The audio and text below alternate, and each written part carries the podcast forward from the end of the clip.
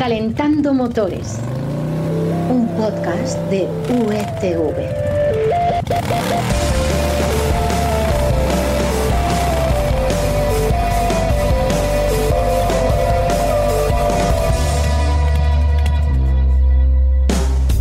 Hola, bienvenidos a Calentando Motores, el podcast en el que te damos la información más interesante que ha aparecido en el mundo de las motos y en el mundo de los coches a lo largo de esta última semana.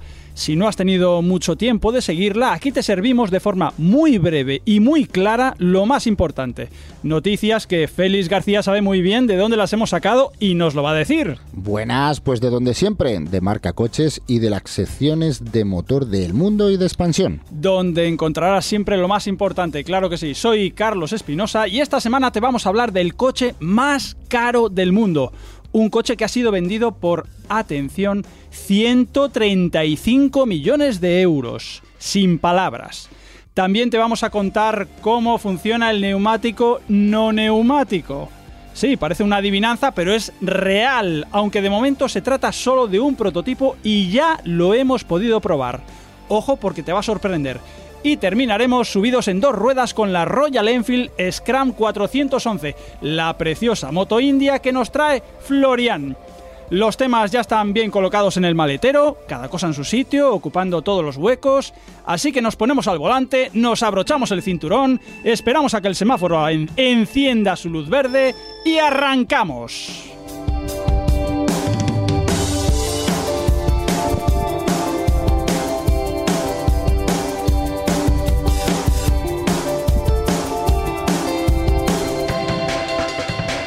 Comenzamos con el nuevo coche más caro del mundo, que no es un coche que esté a la venta, sino una unidad que ha, subastado Sotheby's este mes de, de mayo y por el que se han pagado 135 millones de euros. Félix García, cuéntanos de qué coche estamos hablando. Pues se trata, buenas, de nuevo, de una joya de la automoción, el Mercedes 300 SLR, un deportivo fabricado en 1955 y del que se hicieron solo dos unidades. Ujú. ¿Recuerdas el famoso 300 SL, el alas de gaviota? El original, hombre, claro. Pues no es igual, pero se le parece mucho. También con puertas de alas de gaviota, de las que se abren hacia arriba, como bien sabes, pero con un frontal un poquito más aerodinámico. Oye, y aparte de que solo se hayan construido dos en el mundo, ¿qué hace que este coche sea tan especial o, o que se pueda pagar tanto?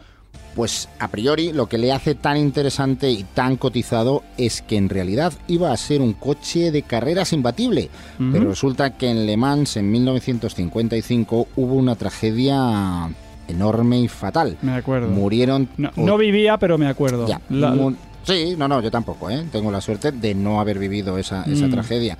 83 espectadores perdieron la vida y Mercedes decidió cambiar de planes. ya. En lugar de convertirlo en un supercoche de carreras, lo convirtió en el deportivo más avanzado del mundo en aquella época. No escatimaron en nada. Tiene cosas tan avanzadas para la época como que su carrocería estaba fabricada en magnesio o que los frenos, y esto es muy curioso, estaban dentro del vano motor y no en las propias ruedas porque si eliminas peso de las partes del coche que se mueven, en este caso las ruedas, Sí. que esto es válido también para los pistones, bielas, cigüeñal, el coche corre más, así de simple. Sí, eso es verdad. Oye, ¿qué motor llevaba? Pues un 8 cilindros en línea de 276 caballos de potencia que le permitía, gracias también a un peso final de solo 998 kilos, alcanzar nada menos que 290 kilómetros hora. Y ¡Qué estamos barbaridad! hablando del 55 ¡Qué del siglo barbaridad! pasado, ¿eh? Joder. Cuando aquí no existía ni el SEAT 600. No, es verdad. Íbamos en burro eh, todavía. Imagínate lo que debía ser ir a 290 kilómetros por hora por esas carreteras sin cinturones de seguridad ni reposacabezas y bueno, y con un coche de mil kilos. Ah, De, de 1000 kilos, además 290 kilómetros por hora, que yo recuerdo que era la velocidad máxima que alcanzaba el Ferrari Testarossa eh, a finales de los años 80. Y te voy a decir una cosa, mi padre que tenía un Renault 8 TS, le metía sacos de cemento con tracción trasera, Ah. le metía sacos de cemento en el maletero delantero, Efectivamente, el único maletero que había, Ajá. para no salir volando. es que tu padre tenía el bueno, el TS, que era, era el potente, el que hoy día está buscado. Oye, eh, Félix, ¿sabemos quién ha comprado este eh, Mercedes SLR? por esa cifra y sobre todo también quién lo ha vendido. A ver, una de las cosas de las subastas, Hmm. eh, y sobre todo cuando hablamos de estas grandes cifras, eh, y para mantener el prestigio de estas casas de subasta, insisto, como Sotheby's o RM o algunas de estas, es mantener el anonimato del Claro, comprador, ¿no? Lógico. Entonces, Hmm. no tengo ni idea de quién ha sido el comprador, eh, porque no se ha hecho público, ¿no? Bueno, yo por si habías hecho alguna investigación. Pero ojo, ojo, no, ahí es muy difícil. O sea, eh, conozco a una persona que tú también conoces, eh, y no diremos su nombre, No para que no lo investigue María Jesús Montero, eh, la ministra de Hacienda, que me ha dicho una persona que sí sabe quién es, que trabaja para la casa Socevis, ¿no? Eh, Pero lo Vale. que sí te voy a decir es quién lo ha vendido. Y Venga. es sorprendente también, porque es la propia Mercedes-Benz. Ajá. que ha sido quien lo guardaba hasta ahora. Fíjate que es curioso que este coche en realidad, su primer propietario, por así decirlo, fue el propio ingeniero jefe que lo diseñó. Mm. Un señor apellidado, a ver si lo digo bien, Uhlenhaut. Uhlenhaut. Muy Mi- bien. Mi alemán pues es de andar por casa. Hmm. De hecho, como no le dejaron usarlo en competición, lo usó como coche de empresa. Mira qué Fíjate, bien. Fíjate, fíjate, que lo quisiera, eh, que lo pillara. No era tonto. A ver si fue, no sé cuánto, si calcula, calcula mm, 300 euros que te dé tu empresa, si eres un privilegiado y te los da, imagínate. No, no creo que llegues, pero bueno. bueno, vuelvo a lo mismo. Además, a Uhlenhaut le gustaba darle cera como, como buen ingeniero, ¿no? Y un día dicen que tenía una reunión en Múnich, él estaba en Stuttgart, la, la sede de Mercedes, y como llegaba tarde le pisó tanto que cubrió los más de 230 kilómetros en menos de una hora. Mm, ¿Cuán- de media. Mm, ¿Cuántos eh, puntos son esos? Eh, no estaba Pere Navarro ahí, ¿eh? Bueno, y el autobahn todavía tienes límite de velocidad terminal, es como verdad, es yo, verdad, ¿no? es verdad. Luego, ya en los años 60 del siglo pasado, eh, al final, eh, este, este, este coche, esta, esta joya, se utilizó para que viajaran personalidades, entre ellas algunas de la realeza. Mm. Más tarde, ya en los 80, se, vol- eh, se restauró y desde entonces ha ido estando presente en los acontecimientos más importantes del mundo del motor, como Goodwood o Pebble Beach, Mm. siempre bajo propiedad de la marca de la estrella. Oye, yo he visto fotos de este coche, eh, no lo he visto en vivo, pero debe ser increíble tenerlo en vivo. Es increíble y te voy a decir algo más atronador. He podido escuchar el motor en vídeos, eso sí, Mm. y es salvaje, eh, propio de un coche de carreras brutal y además es un sonido real, no artificial, Ya. no trucado como, No los como ahora. V8 turbos de ahora y estas cositas, ¿no? Entonces, bueno, las salidas de escape no salen por detrás, que es algo curioso también, sino por la aleta delantera mm, del lado del copiloto y producen tanto ruido que dicen que fue la causante de que el propio Uhlenhaut, su diseñador y primer propietario, acabara sordo. Eso sí, se lo debió pasar, mm, vamos, de miedo conduciéndolo. Pues seguro, un coche salvaje en todos los sentidos, en su sonido, en sus prestaciones y por supuesto en lo que se ha pagado por él. De momento es el nuevo rey del Olimpo de los automóviles. Félix, muchas gracias y ahora vamos con ese neumático no neumático, auténticamente revolucionario que ya hemos podido probar. Nos lo cuenta ya mismo Dani Lifona. Calentando motores. ¡Trata de arrancarlo! Un podcast de USV. ¡Trata de arrancarlo, Carlos! ¡Trata de arrancarlo! ¡Trata de arrancarlo, por Dios!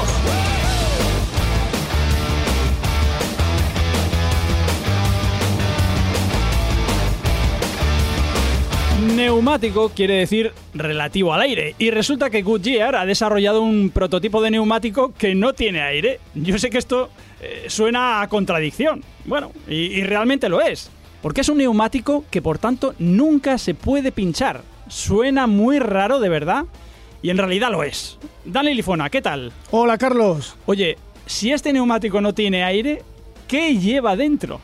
Desde luego aire no, o por lo menos aire encerrado. Ujú. Goodyear lo llama NPT, que son las siglas de Non-Pneumatic Tire, que vale. significa neumático no neumático. Y lo que tienen ese hueco que hay entre la banda de rodadura y la llanta son una especie de radios fabricados con elastómeros de plástico, lo he dicho bien, Perfecto.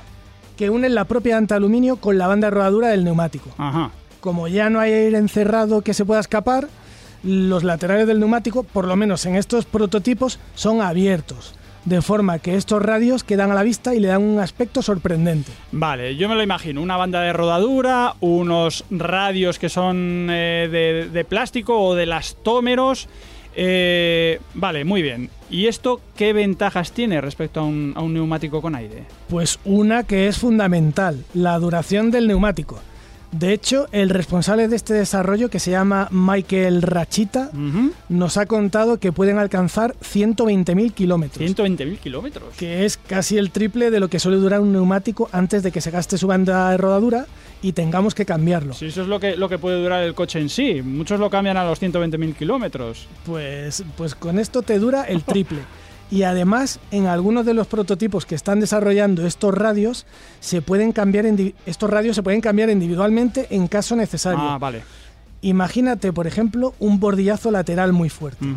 El neumático sigue funcionando bien, pero si ves que un radio está dañado, la operación no es tan costosa como la de cambiar un neumático entero. Mm, vale, vale, vale. Oye, sé que en marcacoches se ha probado. eh, ¿Se nota algo distinto al volante comparado con un coche que lleve un neumático normal o, o no?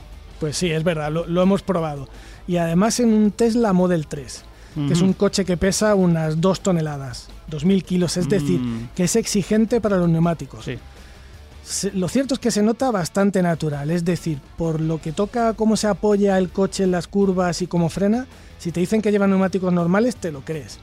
Aunque claro, sabiendo que los llevas, estás con los sentidos más alerta y es cierto que se puede notar un poquitín más rígido, pero ya Sí. te digo, eso por buscar una diferencia que casi no se aprecia. Bueno, a lo mejor también con neumáticos de, de aire, mm, si tienes mucha sensibilidad, puedes notar diferencias entre uno y otro, es que es normal. Oye, eh, ¿esto que es tan revolucionario? ¿Va a ser una realidad pronto o estamos con, bueno, esto estamos desarrollándolo, pero algún día, algún día? No, no, no, falta tiempo. Por lo menos no en los coches que tú puedas conducir. Mm, Ya hay ya. vehículos autónomos que los emplean.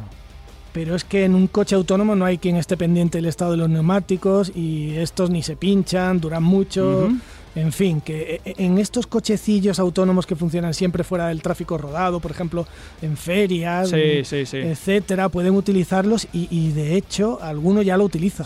Pero para que los montemos en nuestros coches mm, que usamos a diario Sí. que- queda mucho. En Goodyear hablan por lo menos de 2030. Bueno, sí que queda, aunque el tiempo pasa volando, ¿eh? Los que somos padres lo sabemos, ¿verdad, Dani? lo tenemos bien claro. Pero oye, tengo tengo una duda. A ver, me estoy imaginando, me estoy imaginando la rueda. A ver. Mi- Eh, Miedo me das, Carlos. No, eh, eh, es sencilla. Bueno, a ver, si no tienen eh, si no tienen flanco lateral, el lateral del neumático, ¿dónde va la marca del neumático? Y las medidas y, y todo ese código de números que, que en realidad nunca sabemos lo que significan. Claro, toda esa información que llevan los neumáticos. Pues Mm. buena, buena pregunta. En Goodyear todavía no lo tienen claro. Ah. Una solución sería que los laterales estuviesen cubiertos como en los neumáticos actuales Mm. y ahí apareciese toda esta información de la marca, el modelo, la medida, la fecha de Sí. fabricación y to- todo eso Mm. que llevan los neumáticos normales. Pero eso añadiría más peso y una de las desventajas de los prototipos que, que hemos probado respecto a los de aire es que cada uno pesa 31 kilos, que es mucho. Así que todavía no se sabe cómo van a resolver ese asunto. Ya, pues mira, a lo mejor esa es una de las razones por las que todavía nos emplazan hasta 2030 para, para bueno, de forma aproximada para que los... los Tienen que desarrollarlos y seguir investigando. Es que 31 kilos es mucho peso, ¿eh? Bueno, y, y respecto a lo de dónde poner las medidas, si no lo saben ni ellos, pues, pues figúrate nosotros. Bueno, esperaremos entonces.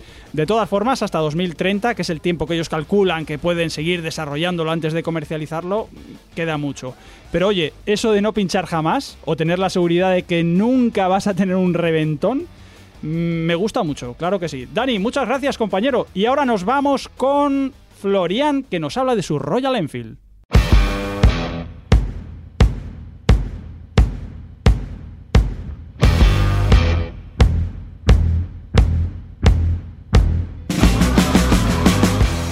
Royal Enfield, a ver si lo, digo bien, una marca de la que por cierto estoy enamorado desde que este mes fui a- a la India, cumple 120 años, pero no por eso deja de avanzar, sobre todo en pro de ganar clientela más joven.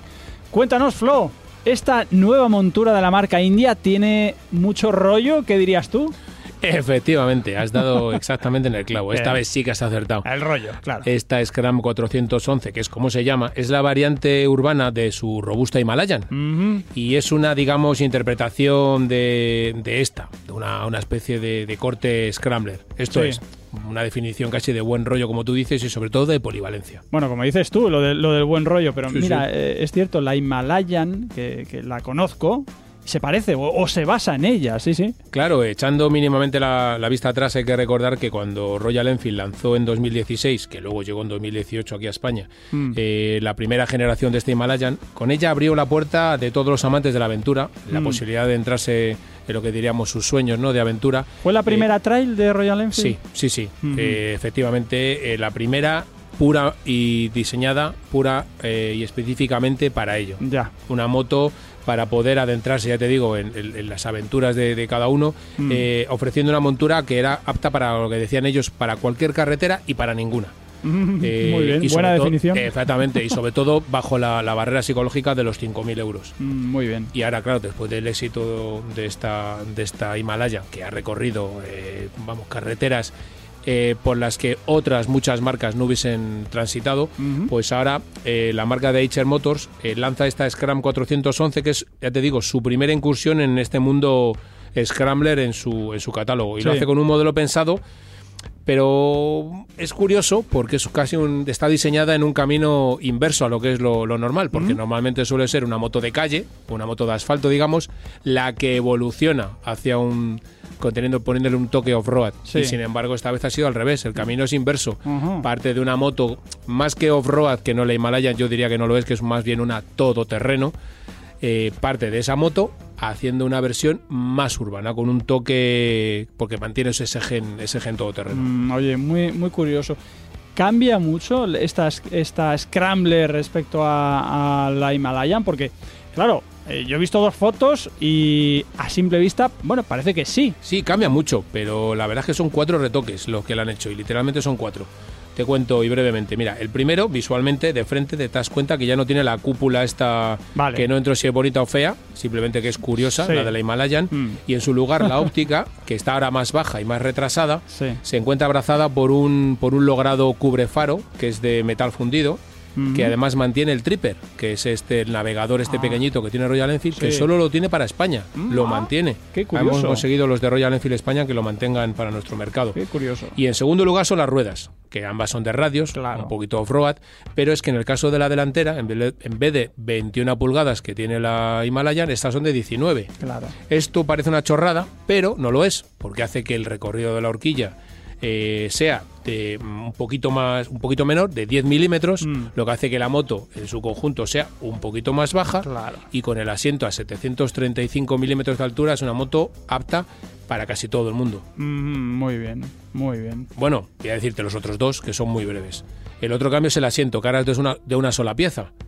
Y en la parte trasera ya no tiene la parrilla esta para todos los bultos, para viajar y demás. Bueno, dices de una pieza, lógicamente, para dos ocupantes. para dos ocupantes, pero solo, solo de una pieza, vale. no como en la Royal Enfield, que eran realmente casi dos asientos, Mm, sí, sí. realmente.